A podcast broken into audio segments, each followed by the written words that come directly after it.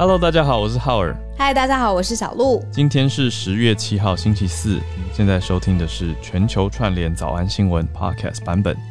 每天串联的时候呢，都会发现高手真的在民间，嗯、所以邀请你加入各地的新闻串联。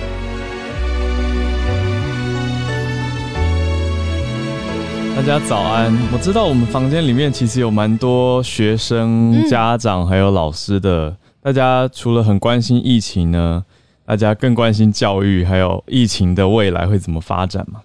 嗯，像洪医师也很常提醒我们呐、啊，其实如果把整个疫情当成是一个考试的话，其实各国呢、嗯、有点像是我们的学长姐，嗯、然后我们可以从不同国的经验当中也看到许多经验跟知识，可以提前做准备。对，还有很多防疫模范生啊，防疫的前辈，所以国际的交流当然是非常重要的。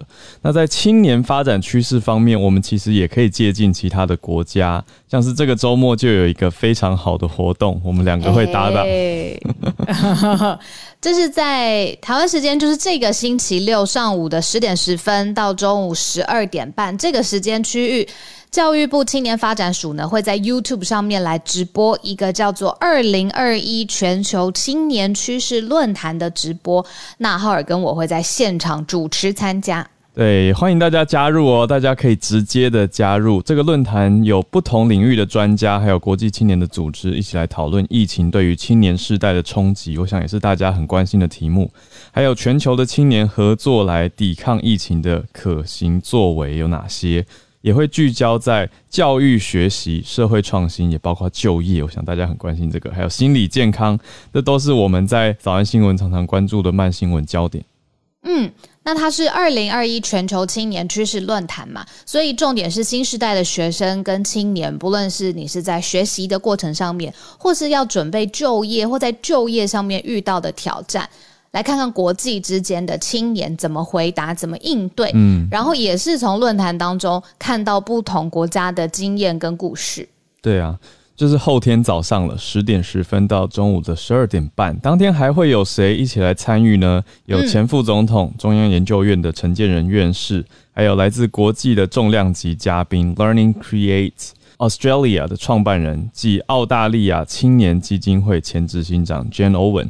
还有国际青年组织的 One Young World，叫做世界青年领袖峰会的青年大使，还有 Mind Mapper UK 的创办人 Mag Zinet 呃 Wamiti，还有天下杂志的英文版的网站主编暨资深撰述刘光莹，将会针对当代的青年问题，就是以上提到的几个焦点来做议题的分析。那重点就是是十月九号星期六，再说一次，时间是上午的十点十分到十二点半，YouTube 上面会直播。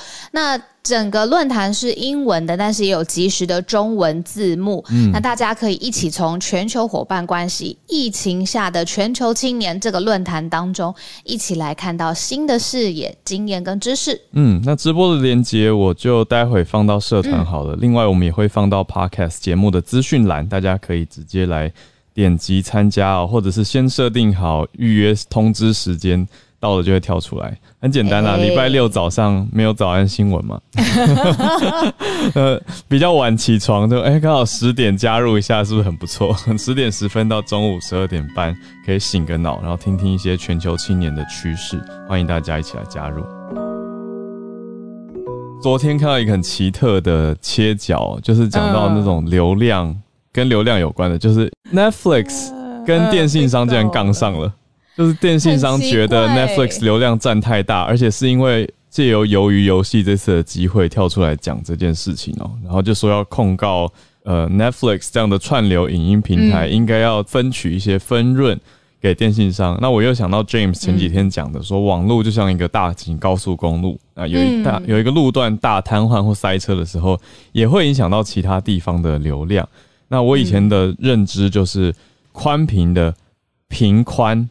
这个 bandwidth 还是有极限的，嗯、所以如果比如说三 G 网络、四 G 网络，大家呃有一段的频宽被占据的时候，其实其他人的网速也真的会受到影响。这个在我的认知理论里面是没有错啦。嗯、可是电信业者可以就这个理由来主张他们的分润没有分到鱿鱼游戏的分润吗？你怎么看？他的理由好像是说，因为为了这个鱿鱼游戏在全世界爆红，嗯，Netflix 过去尤其是这个从鱿鱼游戏之后的流量是大大激增，这样子。嗯，那所以电信商就希望 Netflix 要付他们钱。Netflix 的回击，他的 coming back 就是说，嗯，用户他在用电信业的时候，他已经付钱了。对，那。为什么电信业者要双重收费呢？你又跟中间的这个 Netflix 串流平台方收钱，然后又跟用户收钱，那不是双重收费吗？这样，嗯，那这个是 Netflix 他们的回应。我只是觉得我好庆幸，我是一个市井小民，就是在看鱿鱼游戏的时候，我只能我可以好好单纯的就是欣赏这个韩国现在，你不要说它的视觉或者它带来的文化，呃，上面的讨论什么的，我就可以好好欣赏这个剧本身，而不用你知道陷入巨大的商业帝国的纠结当中。嗯嗯。嗯如果换一个角度，我是不知道这样子换算起来分润可以分多少。嗯，如果换算完，我可能会改变心意。开个玩笑。哦，分润起来，就突然就无法专注在鱿鱼游戏当中了，一直在打算盘。哦，我们来盘点一下今天的几个重点国际消息哦。我们关注到第一个是德州发生了枪击案。嗯，那嗯，我们很多听友在德州嘛，也包括助战专家 Dennis 老师。我们等一下就多讲一点点，我们关注到这个枪击案件、新案件的细节，那又让大家会去想到枪支管制的问题。好，我们再来看第二则呢，延续美国连接到美中，好，美中中美之间的关系，我们昨天有提到。杨洁篪跟美国的苏、嗯、对苏利文 Sullivan 他们杨苏或苏杨两人在瑞士要见面了，那他们要谈的会是着重在避免冲突吗？我们来了解一下。好，呃，第三则则是针对脸书来势汹汹，刚好前、嗯、呃也就是昨天啦，昨天凌晨脸书大宕机嘛，嗯，那大宕机的因素大家已经都在探讨了，可是同值此同时呢。有一位前脸书的员工出来当吹哨者，他出来说，嗯、其实脸书内部很多的决策都知道，内部的很多关键决策会有害使用者的身心状况，但是却不调整，而是追求。我我我听了一小段那个听证会，他用了一个很高级的形容词来形容脸书的庞大利益，他用 astronomical，嗯，就是天文数字的。好，嗯，当做今天早上英文好了。等一下再来了解一下，到底这个天文数字他认为是多大？天文数字。嗯，那脸书方面又做了什么样的回应？那我们现在几乎大家都在用脸书，我们的社团也在脸书上面，大家要怎么样小心的运用，然后也照顾自己身边的呃青年朋友，甚至是自己的身心健康，不要太深陷其中。我想都是很重要。嗯，那那个 whistleblower 吹哨者，他是说脸书像是烟瘾一样，让大家成瘾。嗯嗯，最后一则今天的焦点是看到俄国要来拍太空电影了，怎么这么帅？好，我们就先从德州的枪击案开始讲起吧。今天早上在准备节目内容的时候，其实我很纠结，因为呢，昨天应该是半夜的时间，有我们的朋友传了一个呃，算是 video 吧。这个 video 是就是来自于现场发生枪击案的高中，他有拍下一个九秒的，呃，他只是拍桌子，嗯，呃，晃动的桌子，但是可以听得到在枪击案发生当下的枪声，嗯，还有枪声可能开两三枪，大家就开始尖叫啊，嗯，然后窜逃啊，然后说哦，这是枪击，这是枪击，那个声音我纠结了蛮久，原来是想。放出来给大家听，后来我觉得不要好了，嗯，呃，身历其境也不不重要，对啊，就是我们直接把这个讯息跟大家，呃，从新闻的角度跟大家 update，嗯，那发生的地点呢是在一间高中，高中里面有一个十八岁，他已目前已经是去自首的这个主要的嫌犯，他也坦诚说，就是因为他跟他的朋友三个人发生了口角，真的是他们。一开始的口角争执，结果后来就研发出、衍生出直接掏枪，就是射击对方这样子。那这个地方是在呃 Arlington 一个叫做 Timberview High School，嗯，那就被定义是恶性的枪击的事件。那在校园内开枪，那现场呢，现在应该是三人。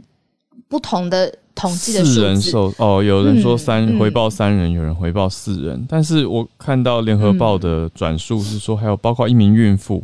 对，没错，有孕妇。然后这个 video 也有拍到，就是所有的师生在枪声停了之后，全部的人都到躲到桌子下面来寻求掩护，这样子。嗯当地的，比如说电视台就开始呃拍到有全副武装的远景，他就进入了这个校园当中，逐栋的每一栋的教学大楼都来进行搜查。嗯、那再看到现场还有警方跟急救的队员赶到现场，整个校园就封锁了嘛。那这是一方面的一部分的校园景观。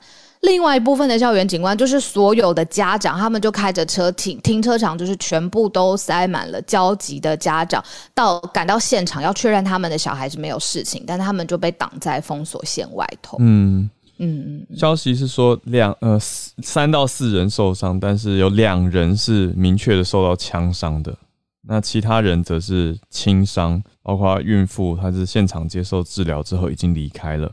但是大家光听这些描述，其实就已经很难想象，在校园当中，如果跟班上同学发生冲突，然后就拔枪开始要伤人这样子的情形，真的，呃，真的很难想象啦。但是在德州或者是合法拥有枪支的州，就有可能会发生这样的事情。那当然是很不幸。那还好没有人员死亡，只有受伤。但是。呃，受到枪伤的应该还在治疗当中。嗯，那制作人就提醒我们说，好，这是一个新闻事件，当成一个切点，那背后怎么去理解它的法律上面的脉络？因为之前 Dennis 老师有说，就是在德州永枪的这个意识上面，认为说人是可以，比如宪法当中有规定说，呃，美国人可以拥有枪支。嗯、那在在在德州的整个法律的系统里面呢，他就成为在九今年九月也成为第一个允许，就是人在没有许可证的情况之下，嗯，你可以携带枪支的州就是德州嘛，嗯嗯嗯。那可是我仔细看了一下，他他的年龄上限是二十一岁，有合法能力购买跟拥有手枪的德州人，不需要拥有执照，就是要先是先成年，嗯、因为美国是二十一岁成年。嗯嗯。嗯，但是这一次这个枪击目前的主嫌他已经自首的主嫌他是十八岁，对啊，嗯，所以他不是透过这个管道来取得枪支的，嗯、但这是目前的枪支管制啊，嗯，但已经很多面向上算是美国里面规范最松散的一周了，嗯、那已经有发出一百六十多万张的永枪执照，那民众也可以带着枪支在街上，对，走上街。嗯，对，那哦，将来法案新法案批准之后，才是所有满二十一岁的都不用经过背景调查就可以购买跟持有嗯手枪，嗯、但是目前还是要有永枪证。可是这位十八岁的，嗯，现在我们手边是没有资讯知道他到底是不是合法拥有枪支，还是带了家中的枪支嗯到学校等等的这些细节，但是也让大家心里面。要这样子去想，跟这样子去看，也不是只是片面的留下一个印象说，说啊，德州就是很危险，或者是路上随时就会有呃学生或者是路人随便都有枪等等，也不是这样子想啦。嗯、但是就要知道有这样子的情形。那德州的跟枪支的关系又更错综复杂一些，嗯、就是跟当地的文化、跟习惯啊、人民的取向其实都很有关系。这样子，嗯、那所以在看枪击事件的时候了解最新的 update，然后也可以理解到，其实美国各州或者是整个国家对于枪支的看法，其实还在巨大的分歧当中。那德州算是比较特别的一周的情况。嗯，好，那我们来关心到第二则中美关系，着重在避免冲突。说是呃，美国白宫国家安全顾问 Jake Sullivan 呢，他是在瑞士的苏黎世跟杨洁篪一起会面了。嗯、那这个呢是三月的时候，我们其实有跟大家一起讨论过，就是在美国阿拉斯加，当时有一个美中二加二的座谈，嗯、高层战略谈话，你还记得？对对。那现在已经是七个月以后了嘛，那双方又再次碰面了。嗯、那因为之前有一点针锋相对嘛，杨洁篪他可能呃，你说他的发言时间、啊，然后在气势上面呢、啊，那所以这一次大家都在看说会不会又有在就是美中有一点争锋，不论是镜头前或是呃镜头上面的语言等等的。那这一次大家讨论的也有很多，当然台湾也是其中的一个大家关注的面向。嗯、不过呢，就有媒体来分析说，这一次其实竞争是有，但是你要避免的是冲突，这是两个不同的概念嘛。美中一直希望竞争的时候竞争，合作的时候合作，但是如果冲突一直卡在中间，那呃可能事情也谈不下去，竞争也竞争不好。所以现在有一个媒体就是出来解读，就是说，其实整个两人之间苏杨或杨苏之间的会谈是要避免冲突，呃，管控在合理的状况之下，该竞争的时候竞争，该合作的时候合作。嗯嗯。而且现在一个热题，就是因为习呃习近平跟拜登在通话的时候，根据媒多家媒体的报道，就说两个人都有提到说会 abide by 会遵守。台湾协议或台湾 Agreement，但是大家都知道，台湾 Agreement 不是一个官方颁定的文件，或者是目前既有的任何协议。所以，到底台湾 Agreement 是什么样的共识？习近平除了会遵守所谓的协议之外呢，也说不会有任何违反的举动。对，那既然这样子的情况下，大家就又更去看苏立文跟杨洁篪的这个一对一对谈了。对，可是两个人的对谈都没有公布细节，就不管是杨洁篪跟苏立文，或者是嗯拜登跟习近平之间的对话，都是有一个对外的呈现，但是没有详细的内容，所以我们也是先观察到这边。但是我想，也许等一下也看看 Dennis 老师有没有什么想法。我想应该已经非常多人问老师这一题了，就是这个 Taiwan Agreement 到底要怎么看？是美中之间对于台湾达成了一个协调好的共识，要一起怎么样吗？那是偏向哪一边？我们应该要怎么样来理解这件事情，或者有哪些多的情报可以有助于大家做来判断？我想我们多留一点时间，待会跟 Dennis 老师请教。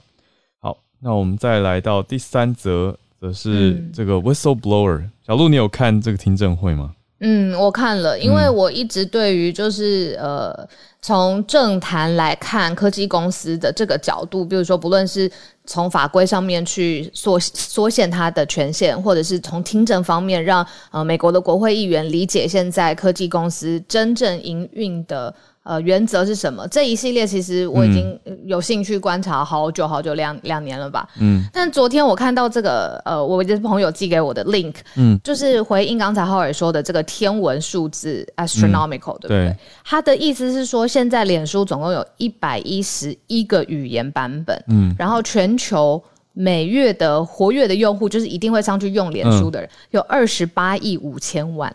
哇，这个已经超过很多国家的人口数字了嘛。那这个当然替 Zuckerberg 他本人带来了一个巨大的财富嘛。那呃，彭博 Bloomberg 这个呃财经的媒体，它有出一个叫彭博亿万富翁指数，叫 Bloomberg Billionaires Index。嗯。然后里面就有说 Zuckerberg 他自己的身价大概是一千两百二十亿美元。好，这真的就是天文数字。可是为什么他这个作证在听证会上面作证这件事情是很有冲击力的？可能也跟美国的文化有一点点关系。就是当初美国在呃对抗。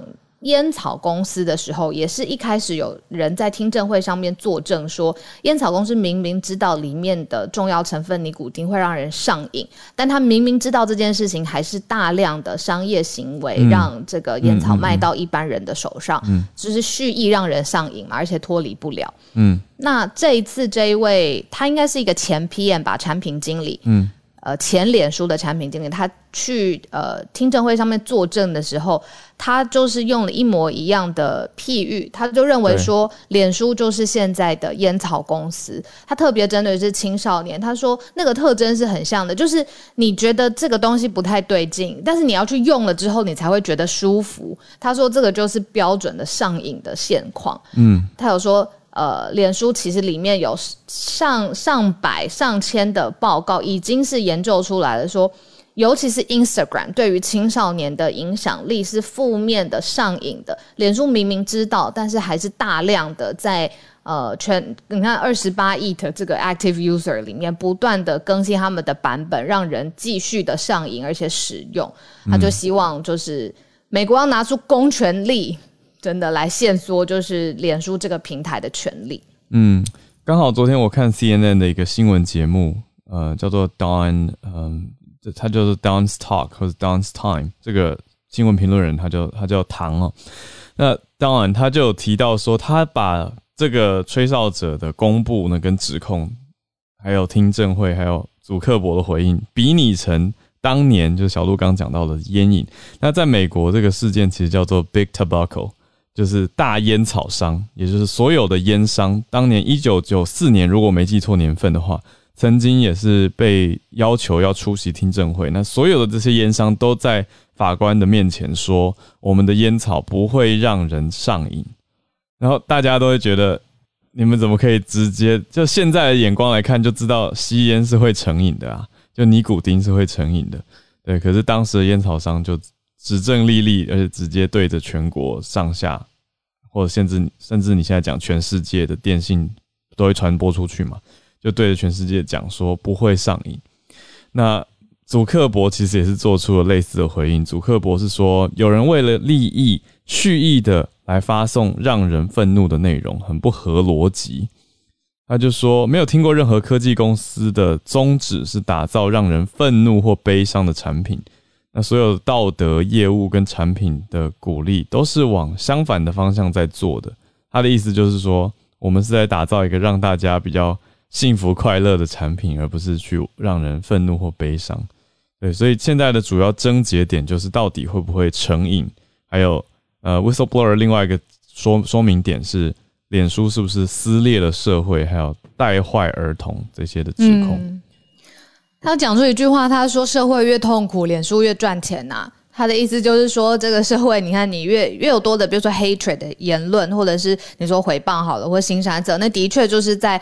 呃，大家会看嘛，会转嘛，会讨论嘛。那他的意思，他的主旨就是这个是一个会撕裂社会，而且误导大众的一个平台，这样。嗯、那我昨天看了一下，轻轻松一点，稍微轻松一点，之前太沉重，嗯、我就看了一下 Jimmy Fallon 脱口秀，然后他就有说这个，呃，这个吹哨者呢说，脸书是一个会误导大众的 APP。他说，可是不对啊，我们已经有一个会误导大众的 APP 了，这个 APP 叫做 Tinder。嗯，嗯，对，轻松一点，一个冷笑话。Jimmy Fallon 写的，不是我。对，那 Tinder 为什么没有没有上，没有被推上火线？我想就是因为 Tinder 还没有这么大啊。如果真的要，哦、对啊，你要讲说全球规模来讲，Facebook 真的还变成了一个很大的机器了。嗯，讲、嗯、起来就是因为这次的大宕机，更凸显了它的影响。巨大，那非常多人的生活都受到影响哦。很多人甚至因为以台湾时区换算的话是凌晨的时间，所以一大早好多人就在说什么睡不着，因为没办法滑脸书滑到睡着，或者滑 IG 滑到睡着就失眠。哦，仪式感被打破了，没办法滑到，就是手机还滑落在枕头旁边还开着，这样睡着。这样，我我对啊，还有人之前跟我说，哦，我觉得现在好像真的已经变成。很多人睡前滑手机成为一个生活的常态，还有人跟我说，手机不要用太大支，因为如果滑手机不小心手滑掉到脸上会砸下来很痛，很痛，所以要小一点。我想说，哎、欸，不是吧？这是本末倒置，就解决方法就是对，就你平常用荧幕大一点，也许眼睛看比较舒服，可是睡前不要一直滑。但是显然就已经反映出这个脸书集团有多大了，那影响有多少？对，但是 Mark Zuckerberg 他是认为没有，他觉得这些是不对的。他觉得你讲到说 safety、well-being 还有 mental health 这些都不是公司的经营理念跟方向。我有时候也在思考啊，就是倒过来讲，刚说社会越分裂，脸书越赚钱，可是到底是社这是鸡生蛋，蛋生鸡的问题，是因为我们这些用户使用平台的时候所呈现的内容是这种分裂式的内容。还是说，因为平台让大家更加的分化，或者是互为表里的加强，我、嗯、我想可能都有吧。我觉得网络的本质好像是放大、欸，所以可能社会本来就有它的分裂或二元性、多元性，可是、嗯、变成了一个平台。太大了，对，然后它就会放大它里面的这个分裂，或者是我们跟他们不同的地方，这样，嗯嗯，嗯。然后你知道我很好笑，我在网络上面看到一个阴谋论，就是当笑话了。阴谋论，他就说脸书是故意 crash 他自己的平台七个小时，因为马上就接来听证会了嘛，嗯、他要让这个世界知道，好，你这个世界不能没有我七个小时。你看全世界经济损失多少，成千上亿的，我已经忘记那个数字了。这这是阴谋论了，我觉得很傲娇是吧？对，傲娇应该是不是？就是有一种好啊，那我走的那种感觉。对，对你要我走，那我走给你看。对。我觉得哈哈，你现在发现不能没有我了吧？对，这是什么古时候的连续剧 剧情？哎，我我觉得应该不至于啦。我我在脸书上班的朋友 传讯息给我说，他的角度看说内部已经都查到原因了，在看。对啊，但是阴谋论不会就此停止，阴谋论会说那是高层在酝酿，但是大部分的员工也不知道。我觉得太累了，就就就先不要继续。太累了，对啊，不探究就是市井小民没有办法理解这么大的议题。好，我们最后一则快速的跟大家讲一下俄罗斯拍太空电影的事情哦。俄罗斯拍了什么样的太空？可能会先拍什么样的太空电影呢？我们看到这一则讲述的是抢先阿汤哥哦，俄国的演员跟导演要先开首先拍首部的太空电影了。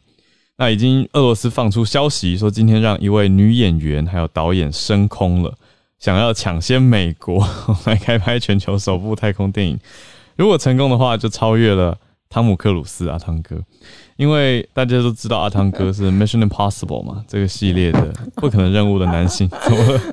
没有，我昨天不是跟我大学同学一起去北海岸玩嘛，嗯、然后就讲到阿汤哥，就说他真的是很厉害，怎么？因为他快六十岁了，对不对？是不是至少五十多岁，嗯、然后还在抓飞机？我就是抓飞机。对，好好好，对不起，打断你了，对不起，我走。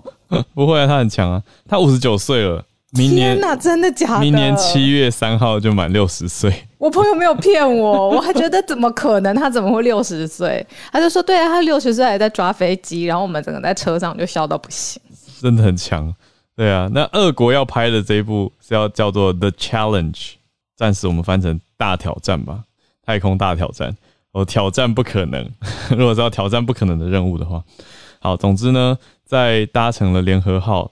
的太空船升空，在国际太空站要拍十二天啊，在十二天的任务，但是现在的情节大多都保密。可是俄罗斯联邦太空总署呢，啊、Roscosmos 他们呃 Roscosmos 他们就透露说，这是一个女医师被派往国际太空站救太空人的故事。好，导演说这是一部实验，他说有一些地方应该会成功，有一些地方应该没办法拍成功。在等他们回来，可能会有更多的消息，很有趣。那他们除了去拍电影以外呢，这一次呃也会接一位在国际太空站的太空人，在那边已经待了半年，会一起搭着太空舱回来。嗯，所以某种形式上也真的是带国际太空站太空人回到地球，所以也是有点符合剧情刚刚听起来的设定。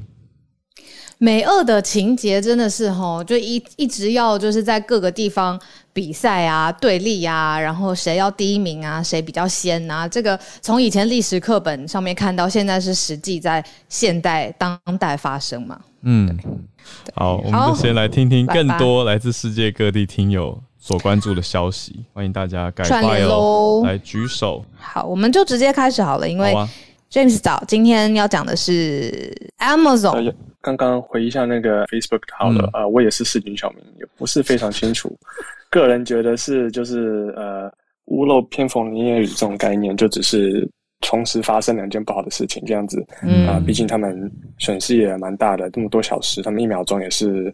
几十万上下嘛，这样子，所以说就是损失蛮多这个呃收入的，所以应该不是。然后现在拉回来好了啊，嗯，就是想说这个 Amazon 他们旗下的这个直播平台嘛，叫做 Twitch 啊，相信很多喜欢电动电玩的这些朋友可能都会知道，嗯。啊，今天发生一些治安事件，就是说他们的呃内部的一些城市代码，或是他们的啊一些资讯，像是直播主的一些收入啊，今天被人家泄露了，然后泄露的是在一个匿名的。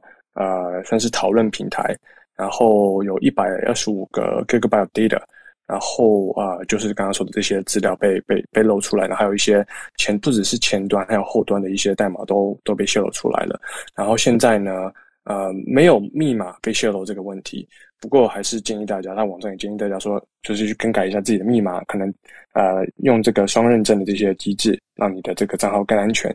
对，然后目前他是写说 Part One 这个呃算是骇客吧，然后可能会有 Part Two、Part Three，呃还不知道。就让我们继续看下去，这样子对。哇，这个 Twitch 的用户也是非常广，因为像 James 刚提到这个直播，我所知道身边其实大多是电玩类的、电玩领域的朋友，不然就是直播主，嗯、不然就是呃非常死忠的观众。嗯，所以这个资讯安全当然也是非常重要的题目。那而且有越来越多人的直播也转上去，我知道有一些人做音乐类的。直播其实也转到 Twitch 上哦，也转到 OK，嗯，因为 Twitch 比起 YouTube 的话，它多了更多奖励回馈机制，嗯，那有更多可以抖内，我们大家讲抖内，就是捐捐款的方式或赞助啦，赞助直播主的方式，还有互动形式都很活泼、很多元。嗯嗯嗯。嗯，好，那连线到 Charles 老师。啊，刚刚讲到 Mark Zuckerberg 天文收入，那就讲到美国就是所谓的中产阶级。那其实中产阶级在这个统计经济数据上面有一个呃官方的一个数据。那二零二零年他们显示年薪呃就是每金五五呃五万啊五万零六百到十三万五千这个数据里面呃这个如果说你收入是落在这个中间，嗯啊、呃、算是中产阶级，那台币大概是一百四十二万到三百七十八万年薪。那他们这个数据的这个统计方法是呃就是如果说你的收入是落在全美中位数收入的三分之二以上，嗯，然后可是不高于不高于中位数的两倍，那这个区间就称为中呃这个中产阶级。那差不多有百分之五十的人是属于这个中产阶级。那这个比例其实从七零年代的百分之六十一直一直一直减少，到现在百分之五十左右，主要是贫富差距越来越大。那刚才说这个收入的上限和下限都是中位数来算的嘛？那如果说你想象，如果说一个收入分布的两头越来越多的话，那中位数或许不变，但是中间这个比例就会越来越少，就被挤压，就变越来越少。那这个数字没有很明显没有考虑到居住地点的差异，比如说，嗯，年薪呃，比如说十四万好了，在全美可能已经是属于这个不属于这个中产阶级，已经高于这个上限，可能在旧金山可能只是中产阶级而已。嗯，那这个统统计也没有考虑到家计大小。比较有趣的是，这个虽然说是只有百分之五十，可是。呃，他们有另外一个统计数字，就是美国人自认为自己是中产阶级的大概有百分之七十，这个就是心理的感觉和实际的这个数据的差距这样子。嗯，哇，这样这个数据这么高的比例，有七成的人觉得自己算是中产阶级。哦，对，可能有些人受薪阶级就觉得自己是中产吧。哦，嗯，也代表说，哎、欸，生活上应该也是还过得去，有感受性的问题。谢谢 Charles 老师。好，我们再来连线到一粒百忧解姐姐。我今天看到一个新闻，我觉得还蛮值得跟大家分享的是，我们快要过十月的国庆年假了。嗯，那美台国防工业会议也会在十号到十二号在维吉尼亚州举行。那只是说今年因为疫情的关系哦，所以我们的政府还有产业代表不会到美国去。但是呢，我们的在野党就是刚新当选的这个朱立伦先生呢，他其实是有派员参加的。嗯、那呃，我觉得这件事情是好事，就是说对于台湾来讲，两个政党跟美国之间的这个沟通管道如果增加的话，会对我们台湾未来在国际局势上面比较不会出现误判。嗯，那非常有意思的是，这次代表这个国民党发表演讲的会是我们的 Dennis 老师，嗯、那还有另外一位是国安局的驻美呃特派叫田在万，他也会代表这个在野党出席。那如果说两党都可以在跟美国的互动之上去增加的话，或者是说对彼此之间有更多的了解，那我相信在于未来对于台湾整体的利益而言是好的。嗯，那因为在前前几年，其实呃，这个在野党内他们对于美国的态度是比较冷漠的，嗯，所以会让外界觉得说好像有一面倒向中国的状况。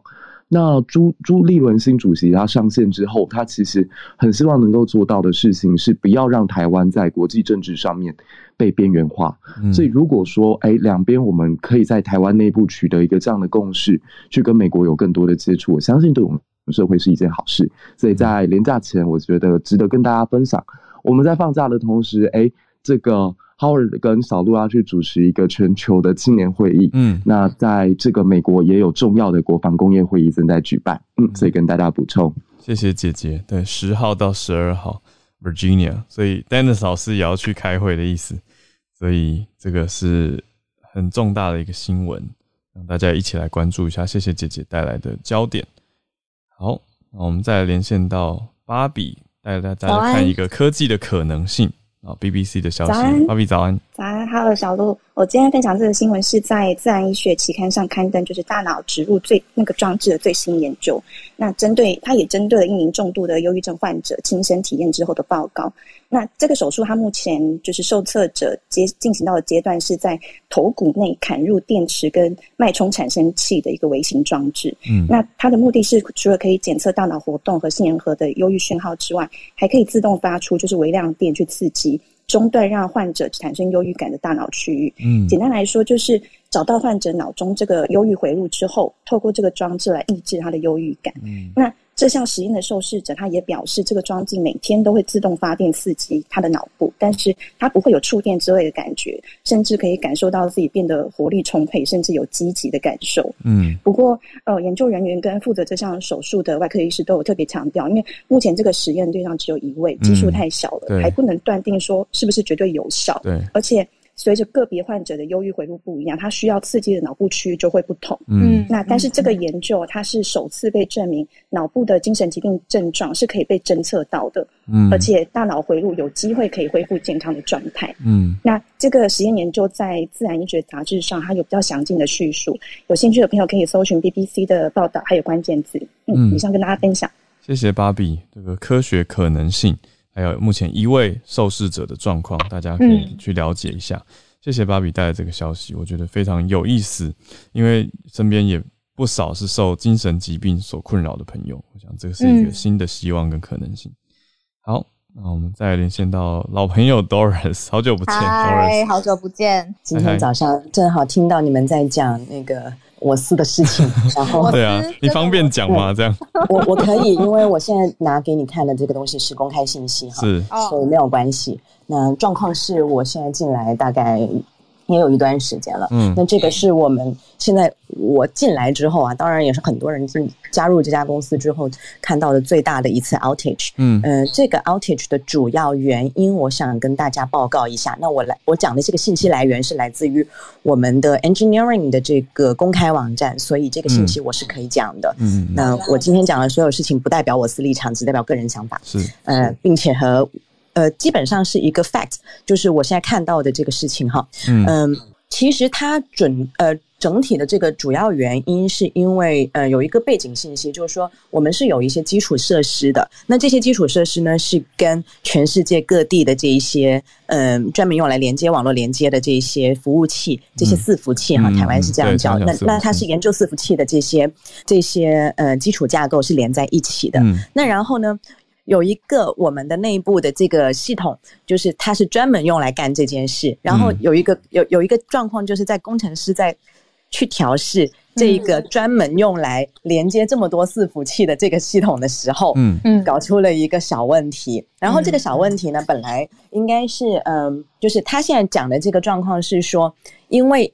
出问题的地方是在一个非常重要的，就像是人体脊柱一样的这样一个地方。嗯，然后它出问题在这个地方呢，它就影响到了很多我们内部的工作的这个流程和工作在用的内部的工具，所以变成说，它让我们整一个想要去快速诊断到底发生什么问题，然后去解决问题的这个过程也变得非常的复杂。就是本来还好，可是因为你碰到的东西会影响到你要用来修东西的这个工具，嗯，所以就变得整件事情非常复杂。然后现在我们已经知道了整体的这个原因，然后也知道了这个呃 root cause 就是一个错误的 config，呃，就是一个错误的 configuration changes。嗯，那我们现在还不知道的东西就是我们到底有多少数据在这个 downtime 的时间里面。会被影响到，因为这个数据量实在是太巨大了。嗯、整个我们根据公开信息可以讲的事情是，现在这个平台上面已经有超过三十亿的用户。嗯、那你想象一下，没有人会拿这个开玩笑，一个小时都不知道多少钱，嗯、一分钟都不知道多少钱，真的是、嗯、这个数字一旦看起来是非常可怕的。嗯，那当然影响到的东西也是，你想想百分之五点八，如果没有错的话，百分之五点八的股价直接下跌。嗯，呃，这么大的钱蒸发，实在是没有必要搞阴谋论。对，我刚就说几分钟就够了，不用弄那么久吧。几分钟也已经很多钱，真的几分钟也不行，那不行。对，就是从从工程的是一个不能当机的公司。对对，就是。就是哪怕不是在脸书这么大，我们就讲小一点，比如说 Line 好了，Line 也丢不起这个钱啊。嗯、就是大家也不愿意有一个这么多用户在用的东西，然后突然间出问题，这感觉就像是你去医院，然后医生突然间跟你讲说，我不能够医你，这很可怕。哦、是吗？不过我的 Line 常当掉就是。说别人家的坏话，我自己的问题，我自己我，我一定是我手机的问题啦，因为怪到 Apple 去，每一家都这样打来打去，没有啦。谢谢 Doris 上来分享公开的消息，还有你关注到的。的观察。是我们、嗯、我们接下来的一些动作是说，我们会让我们内部的这些 infrastructure 这些工呃这些架构变得更加的呃 robust 更加 resilient，所以基本上是一个工程师们要背锅，然后工程师们要干活的状况。是啊，我觉得这也是这一次外界看的雾里看花的点，因为它就是非常的资讯工程，嗯、所以有相关专业的人会比较看得懂。而且其实解释起来不复杂，就是你在、嗯、你在关键处出问题，嗯、大概就可以这样理解。嗯，对，它这个东西是说，呃，在这个 backbone router，它是专门用来协调各个地方的网络连接的。嗯、这这个东西你，你你去理解，意思就是说，当你去连接各个地方，这是一个知识哈，嗯、就是当你去连接一个网站，嗯、这个网站能够有多快，它是跟。这个网站的这些伺服器放在什么地方很有关系的。那一般来说呢，一个好的这个网站或者一个比较大型的网站，它就会把这些伺服器放在全世界各地。然后等你进来的时候，比如说你在台湾登入，嗯，然后可能比如说最近的伺服器是在新加坡，那它就会把你放到新加坡去。这样的话，你整体的这个速度就会访问的速度就会很快。你不需要说我把这个信号从台湾一直播播播播到美国去，然后再从美国回来，嗯、这样就搞得很乱。那总要有一个东西去管这个事情。嗯嗯，懂了。你这样理解这个脊柱的动作，就是就是它是专门用来管这件事的。那如果它出问题，嗯、那就意味着很多地方的人去想要连接到这个服务的时候，他发现，哎，我到底要去哪？我不知道要去哪。嗯、这时候你。感受到的用户在你在用户面上面感受到的东西就是宕机，因为我本来要把你连到什么地方去，哦、把这张画面传回来给你。嗯，现在我管这件事情的这个人出问题，那你就看不到画面，你就你就慌了，你就觉得哎，我我现在人在哪里？我不知道的。重新更新，重新整理，但是还是都没有。或者就默默就不行啊，因为啊，这一出问题啊，对不对？对所以变成你要修它的时候。你要修它的时候，同样的，我的内部系统，我的内部的这些工具也是有有这个东西有有有卡住了。那你你还要再先修内部的东西，说、哦、我先让内部的东西回来，然后内部的这些工具还要再去修外部的东西，就非常的一环扣一环，非同小可。是的，所以这是一个有骨牌效应这样，嗯，所以就会一圈一圈的涟漪逐渐放大。嗯，好，我也跟大家补充一下，刚刚我们一直讲的这个脊柱呢，台湾 习惯讲脊椎，脊椎，嗯，对，反正就是一个很核心的，对，很核心的骨干。好，再次谢谢 Doris。那我们最后的一位串联读报一分钟是汉超老师。盈利大学有虚假宣传。这个是美国今天就是啊、uh,，Federal Trade Commission 就是美国贸易委员会他们做出来的一个决定，就是向全美超过七十家盈利大学，然后发出通告，嗯、就是让他们就是如不当他们不要再进行虚假宣传，因为现在在美国的网站上，很多时候都会跳出来这些这些大学的就是他们的招生信息，说他们的学生毕业之后很成功啊，但其实有些时候并不是，而且在过去的两年来看，就是美国民间对于这些啊盈利大就是这些 for for profit college 这些盈利大学的啊，这个 complaint 是上升了百分之七十，可以说是很多不满。啊，现在包括我们在公司在招聘员工的时候，也是先 filter 掉这些这个 for profit college 这些学历的人。所以这一次的话，就是他也是就是让很多的这些学生就是受到了影响，因为很多人都是看到那些招生广告就进去，因为这些学校入门门槛很低，只要花钱。就行。然后很多人没有钱，就向银行顶贷款，然后但是往往就是啊，就是他这个拿到这个学位出来之后，往往是找不到就是他理想中的工作。嗯、那这个其实也是奥巴马这个时代一个政策的延续，就是对于这个啊私立学校的学生的啊这个福利，就是私对私立学校学生的保护要加强，同时对于这个私立就是这种啊盈利学校啊不是私立学校、嗯、是盈利学校的啊他们的一些宣传做出一些的规定，就是因为他们毕竟不是啊跟其他的那些啊正经的 accredited 私 accredited 的那种 public university 和那种私立的大学还是有一在一定的差距的。嗯，这条新闻就是这样。谢谢，谢谢汉超老师。原来有这个词 for profit colleges，真的就是盈利导向的 for profit universities and colleges。那我们来到助战专家的时间，Dennis 老师早，德州好多事啊，老师最近。早安，早安，早安！你刚刚传讯息给我说枪击案，我就说我们之前才讲不是吗？对啊，在德州当老当老师确实是非常高风险。对，然后小鹿刚刚有分享，我们今年在德州九月一号，事实上有新的法案通过嘛？嗯，它不只是大家大家都可以带枪，其实它那个法案里面还有一条细项，就是如果你不到二十一岁，事实上你也有弹书，你只要有符合某种某些条件，你也可以带枪。什么条件呢？就是你家庭里面有危险，就是你可能有家暴危机，哦，你可能在家庭家家人当中有冲突，你可能要给你自卫的权利。嗯，所以十八、十九、十八岁就可以带枪。嗯，就说如果你父父母亲有。有有有争执，或者是曾经有家暴的经验，嗯，所以大家可以想象，在德州，就是拥有枪支这件事情，可以说是普及到一个一个不行的状态。嗯，所以今天今天发生这样的不幸的事件，事实上它并呃，只能说它是它是一个它是一个后果，就是法这个新的法律之后的后果。而且我必须要跟大家分享的是，今天这个学校，以往可能很多人会说，那那这些枪发生枪击案的学校，是不是社会经济地位不好，或者是呃学区不好？事实上不是，今天发生这个呃枪击案的这个学校，事实上是在好还算不错的学区，嗯、是在阿灵顿，就是德州游骑兵的这个球场的附附近，是在阿灵顿，德州的阿灵、嗯、阿灵顿这个地方。嗯，而且他这个高中的排名还排的不错，还有全国排名的。嗯、换句话说。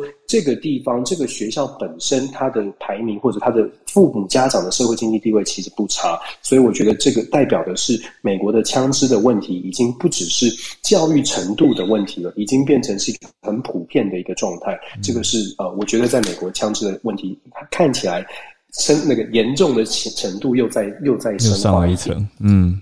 确实是这样，因为以前都觉得是经济地位、教育程度有差，可是现在感觉起来，就算有教高教育水准的这个区域，好像枪击案也没有。比较少一点了。嗯、我们今天还是谈一下那个美中的状况，嗯、就是台台湾协议。刚刚浩伟说的，大家在猜台湾协议是什么？嗯、我其实跟大家分享一点一点观察了。台湾协议其实我们知道，呃，其实就是拜登就是创造一个名词，其实它也是很简单的，就讲说台湾 agreement。可是它其实没有一个真正的台湾协议。基本上所谓的台湾协议就是一法三公报，就是一个中国，就是传统的那种那个台湾的问题。嗯、只不过在九月九号的双方的对话当中。出现了有谈到台湾，而且看起来两两国两个两个元首呢是针对台湾的议题有一点共识，至少拜登是这么认为。那么我们看习近平到底怎么来看待他跟拜登的对话谈到台湾呢？我们在九月九号的对话之后，其实我们观察整个美中关系的趋势或紧张的情势，虽然。海面上面还是有军队的部署，还是有剑拔弩张，可是其实已经在慢慢的转向。为什么呢？在九月二十几号的时候，双方在联合国大会当中都在强调不会迈向新冷战，两国都讲一样的话，不会迈向新冷战，不会再进一步的竞争。十月一号，大家记得话，布林肯有给这个国这个中国呃，这个中华人民共和国的这个国庆。国庆的贺电，他跟当时前任的这个蓬佩奥也讲的不一样。蓬佩奥是祝贺中国人民，那布布林肯是祝贺，就等于是祝贺这个国家。而且布林肯还特别加了一句话，就是希望可以跟中国和平的相处，共共商这个找找到和平相处的方式。所以这个是一个紧张关系趋缓的呃一个征兆。再来呢，我们在台湾看到的有谈到说戴奇贸易代表戴奇也有谈到说，希望尽快可以跟中国的进行贸易谈判。那其中呢，很多的媒体看到的，包括美国媒体哦，看到的是戴奇强硬的一部分。他强硬的部分是指说，中国必须要贯彻他在第一阶段的贸易协议，要买美国的商品，现在只买美百分之六十一。希望中国可以买更多，看起来是挺强硬的。可是其实后半段戴奇有特别强调，中美之间要脱钩是不符合现实的。中美要想办法的是如何重新挂钩，而在挂钩、重新挂钩的过程当中，美国怎么样来制定设设定一定的游戏规则，让美国能够站在上风。嗯，戴琪自己说。这这是中美交流的未来的一个原则哦，所以其实同样的，就是如果我们看到强硬的，它是有的，可是强硬当中其实是在有台阶往下走的。那更不用说今天的最新的消息、最新的进展是不呃是这个呃 Jack Sullivan 跟杨洁篪有一个对话。其实，在对话之前，他就在预测说，会会不会安排双方的双方领导人的最后的见面？可是我们看到的是呃视讯会议，感觉起来传出传出信讯息是说在年底的时候会有视讯会议。也许朋友们会。说视讯好像还是不是很高兴，好像还不是真实的见面。视讯到底有什么意义呢？嗯，其实视讯会议它传递出来的效果其实是很正面的。因原因是因为还我们还呃我们要讲的是美中之间要有台阶。那之前拜登跟习近平的通话就是一个人就是两个人两只耳朵的对话。这这这个这个对话等于是电话的通话，事实上是等于是非常私密，而且也没有公开，没有什么太多人知道。但是视讯会议。今天的会议当中所协协所协调出来，在年底的视讯会议方法和方式，或者是制定设计设计的这个呃规规则，其实还没有公告。也就是说，它有可能是拜登自己跟习近平的会议。可是即使是这样，相信因为是视讯会议，就有画面了，就会有一些影片出出来，就会有对话的细节出来。那再来，如果设定的是有。比较多人参与这个视讯会议，至少双方的这个国安顾问也许可以参与，在这个房间里面跟他一起进行对话。其实某种程度就是一个团队对团队的对话。那当然这是一个非常正向的一个消息。所以其实我们看到的美中的关系是在调整的。那也许有人就有人问说，那这样子中国飞飞这么多飞机到底在干什么呢？嗯，我们常常说就是筹码的问题。我们站在我们试图站在想每一个朋友们试图的去想象你是习近平。今天台湾对你是什么意思？今天对于台就是把这么多飞机飞到台湾上空，对你来说你会不会扣分？我们就问这个很简单的问题：嗯，飞飞机到台湾上空，你会扣分吗？你会扣什么分？国际上面扣分，国内会不会扣分？哦，不会。国内会扣分吗？不会，在国内都不会扣分，顶多是有人觉得说干嘛这么无聊呢？没事找事，嗯、对不对？可是绝对不会有人跳出来批评说：“哦，我最不喜欢你这样搞的。嗯”对不对？习近平在国内不会扣分的。大家想想看，作为政治领导人，他要的是什么？他要的是政权的合法性跟合理性，他要的是民众的支持。虽然他不是选举的，可是他要的是这个，他要的是在国内，在国内既然不会扣分，何乐而不为？再来，在国外，他想要传递的是什么？他。进可攻，退可守。采取这个几十架飞机飞到台湾，它会让它会造成谁的反弹，或者是对对谁会有反应？台湾当然会有反应啊。派了军机到台湾，我们毫无疑问的，我们看到在台湾就会有不同的意见。有的人觉得说：“哎呀，我们就应该好好的和平来谈判。”有的人就说：“要来就来，要战就战，我们应该强硬起来。”可是大家会不会发现，听全球串联早安新闻，我们在讲的是第三条路，就是我们先团结起来，先团结再来想，我们应该要和还是要战？这个我觉得这是顺序的问题。在台湾，我们听到中国的军机来台，大家会直接先把情绪拿上来，情绪拿上来就说：“哦，这个是很。”生气的，我们要战，不然就是要呃要很很很紧张的说啊，我你看就是就是蔡英文总蔡英文总统就是不接受九二共识，所以所以今天才会这样。嗯，大家有没有想过，其实事实也许不是这么跳这么快的跳到结论，关键在我们根本没有一个共识，我们要和要战其实是需要先团结才有前才有下一步的。所以我们说了，习近平做这样的动作，他。基本上在台湾就已经丢了这个石头，产生了涟漪。对他来说是好还是不好？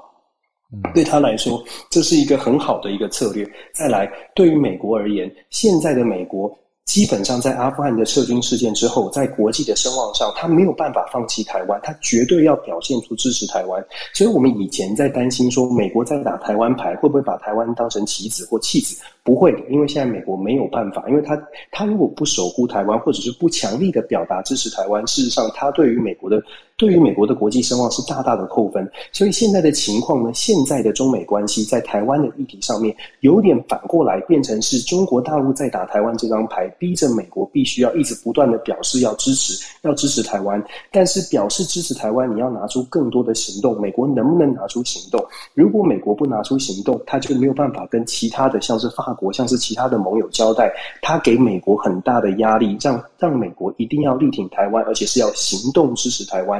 所以我们再说，再一次问大家：如果你是习近平，在我刚刚讲了这么多的可能出现的反应之后，你会不会派军机来台湾？我觉得会。我的判断是，就是这就是为什么我们看到这样子。可是为什么我会说距离兵凶战危还很遥远呢？因为对于中国来说，他内他会做这么多的行动，想要在国际上或国内加分的最主要原因，就是因为在国内他有其他的麻烦，必须要转移国内麻烦的焦点。所以我们把整个局看清楚之后，或许我们就知道，其实我们在台湾为什么我们一直在讲说要冷静的看待国际局势，并没有像表面上新闻看到的这么样的沸沸扬扬，随时都会爆炸，随时都会暴走。不会的，这些大国盘算的非常的复杂，没有那么多的国家会容易这么容易暴走，尤其是大国，小国我们就不敢说了。小国如果是小的独裁者，他牵连的跟其他国家的互动比较少，像是北韩，为什么让人家担心？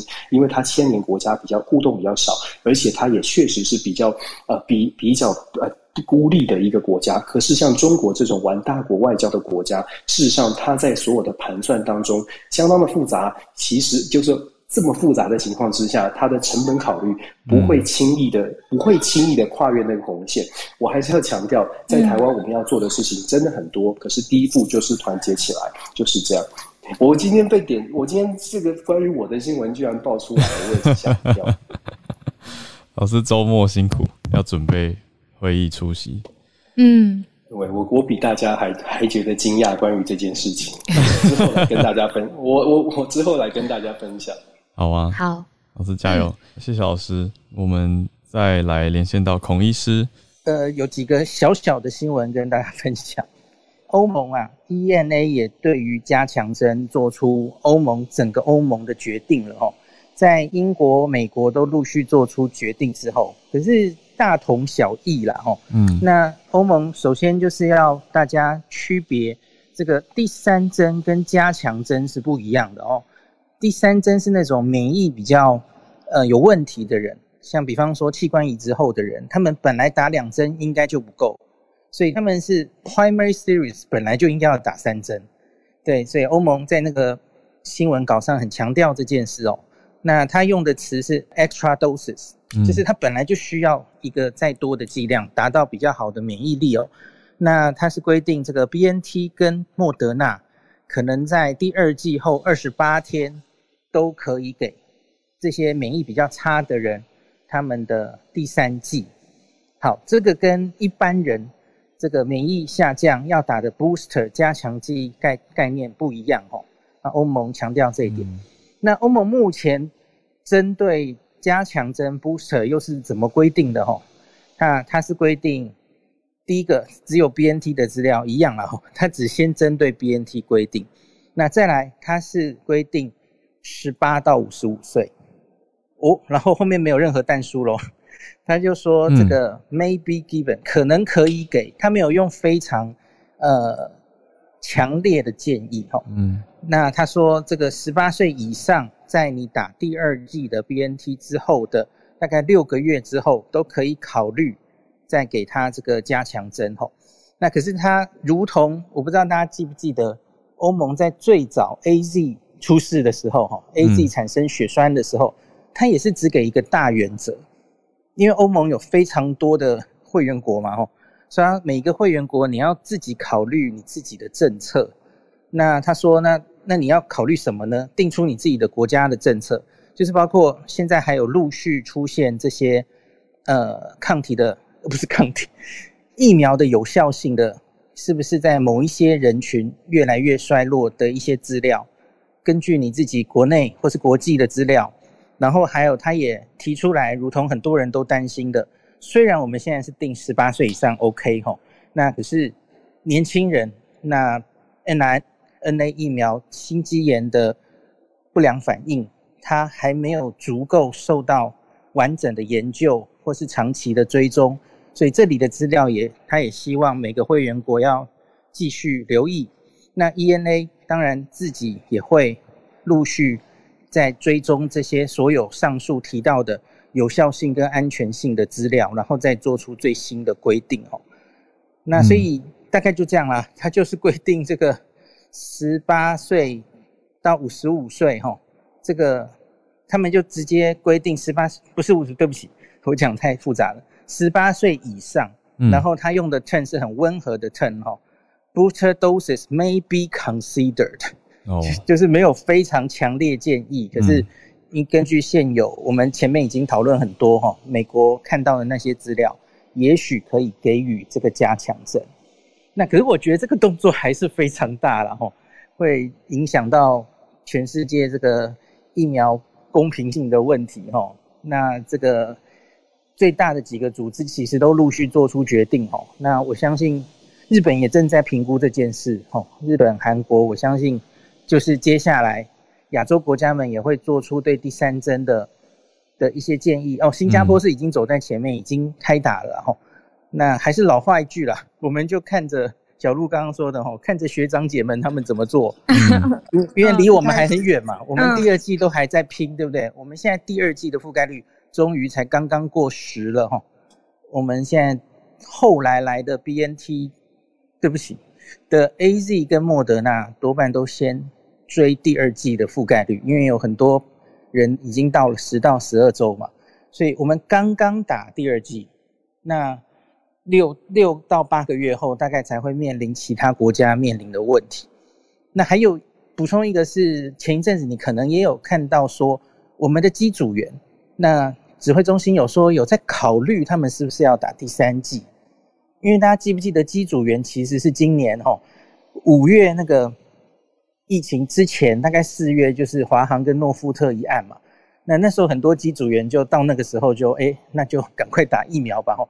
所以他们相对是打得比较早的，甚至搞不好比我们一些医护人员打得还早。所以他们的确有一些人也许已经打蛮久了哈，也许第二季之后搞不好都已经接近六个月。也不一定，所以他们可能会先到，所以因此那个指挥中心才前一阵子有说有在考虑第三季的问题哈。那我相信可能根据后续的资料，比方说机组员大概多半都是 AZ AZ 吧，那所以嗯，也许可以考虑他的第三针是不是打莫德纳或 BNT，这个后续都会有资料。英国已经有那个第三季用不同疫苗的资料，嗯，有。出来，可是还没有完整公布哈。我相信这后续会有很多资料可以参考。那昨天我们有一例嘛吼，昨天虽然还是本土零确诊，可是有一个是腹肌师，然后是女性腹肌师，她是八月上旬打过第二剂的莫德纳，那可是她现在还是突破性感染哈。那所以就是这个也不用太觉得意外了哈，因为所有的疫苗。都有机会产生突破性感染。其实我们已经讲过多次了嘛，疫苗的保护力本来就是不是百分之百。那可是看新闻看到目前这一例女技师，她好像是到目前为止还是没有症状的啦。哦，那她测了两次的 CT 值，一次三十几，一次已经就掉下去了。哦，就是她是一个很明显才刚刚被感染，那刚刚开始发病的一个案例。那我们可以继续看看，我我相信他应该因为有打疫苗，然后发病的早，匡列的早，所以应该还是可能连家人都不一定有被传染到哦。这个我们可以接下来几天陆续再观察一下后续。谢谢医师，在后续观察如何，因为太新了还不知道情况，所以再继续关注。好，那我们今天的串联准备来到了尾声，要跟大家讲一下，嗯、今天礼拜四嘛。但是我们也先预告一下好了，就是周末会是一个 long weekend，所以是连假，礼拜六日一都是在放双十连假，所以礼拜一早上也不会有全球串联早安新闻，要跟大家讲一声。明天，明天早上还有，对大家先不要。明天还有，然后我们明天就出发去出差了。